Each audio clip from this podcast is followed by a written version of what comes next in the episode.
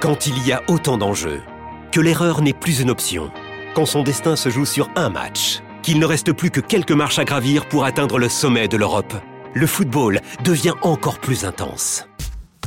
Retrouvez les demi-finales retour de l'UEFA Champions League avec Paris SG Dortmund mardi à 21h sur Canal Plus Foot et Real Madrid Bayern mercredi à 21h sur Canal Plus et Canal Plus Foot.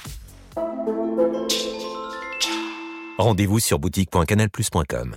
Je suis, je suis partagé parce que autant quand j'entends les joueurs comme ça euh, s'excuser, la honte, tout ça, je, je me mets de leur côté et je me dis que ça aurait pu aussi me vivre à un moment donné euh, dans, dans ma carrière et que c'est pas facile de vivre des moments comme ça donc euh, donc euh, ça me fait de la peine de, de les entendre euh, se remettre en question, d'avoir honte. Oui, parce que c'est le cas. Quand tu perds contre une équipe qui est inférieure en Coupe de France, euh, et encore une fois, ça m'est arrivé. Alors pas à domicile, parce qu'à domicile, en quart de finale, c'est encore plus compliqué euh, de l'accepter. Mais, euh, mais ça peut arriver. Et ça peut arriver à tout le monde.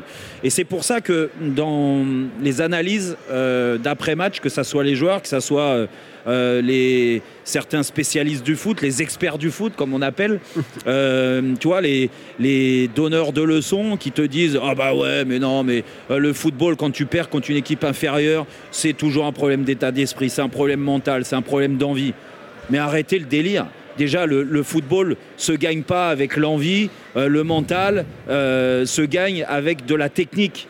C'est le charme du football, c'est comme ça, de la technique, euh, l'aspect technico-tactique, il rentre en jeu déjà avant de parler de course, de ceci, parce que je pense qu'on confond tout aujourd'hui. On met l'intensité d'un match, on met les duels euh, en avant, on met euh, le mental, l'envie, mais tu crois que les, les- les joueurs marseillais, dans un stade de 65 000 personnes, tu l'as rappelé, euh, gonflés à bloc, ils n'avaient pas envie de se qualifier en demi-finale hier. Non, bien sûr qu'ils avaient envie, sauf que le problème, c'est qu'ils ne peuvent pas avoir envie de la même façon euh, contre euh, Paris. euh, Paris que contre euh, Annecy. Contre Paris, la motivation, elle est naturelle, l'adrénaline à son max, parce que ça fait partie euh, du charme de ces matchs au sommet de Ligue 1 qui font parler, euh, qui sont... tu as envie de, faire sauter la grande équipe du Paris Saint-Germain. Oui, ça c'est la réalité. Et c'est très facile à préparer ce genre de match psychologiquement. Après, il faut mettre les ingrédients techniques et tactiques pour essayer de battre une équipe qui est censée être plus forte que toi. Ils n'ont pas réussi il y a quelques jours.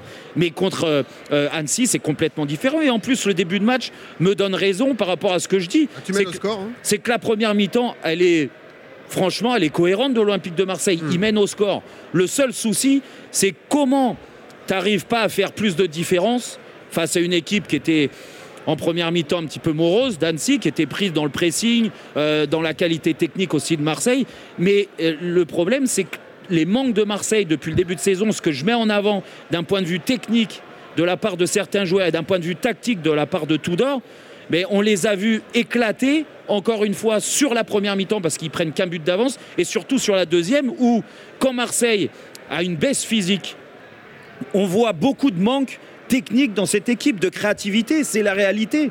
C'est la réalité, c'est pour ça qu'ils perdent. Ils perdent, ils perdent logiquement hier. Et c'est grave de dire ça parce que franchement, Annecy n'a rien volé sur la deuxième Et puis mi-temps. le nul est un peu miraculeux parce qu'il y a ce but à la 96e Ah, bah, d'un jeune il- joueur. euh, Mais, c'est du centre. mais, mais c'est pour ça que moi, je, je- je te dis, de trouver un responsable, Hmm. mais c'est compliqué. Ils ont tous leur part de responsabilité, que ça soit Tudor dans ce qu'il a amené et ce qu'il met sur le terrain depuis le début de saison, où moi, je reste persuadé que sur certains grands matchs, certains matchs où tu dois mettre euh, bo- euh, plus de cohérence tactique, ce fameux déséquilibre, quand tu as l'impression que les joueurs sont complètement perdus, on va parler de Balerdi tout à l'heure, Ouais. ils sont complètement perdus tactiquement, ils se livrent, ils attaquent à 7, à 8, et vas-y, on y va. Mais tu as un adversaire aussi. Et l'adversaire, il est capable, même un adversaire de Ligue 2, il est capable de te mettre en difficulté.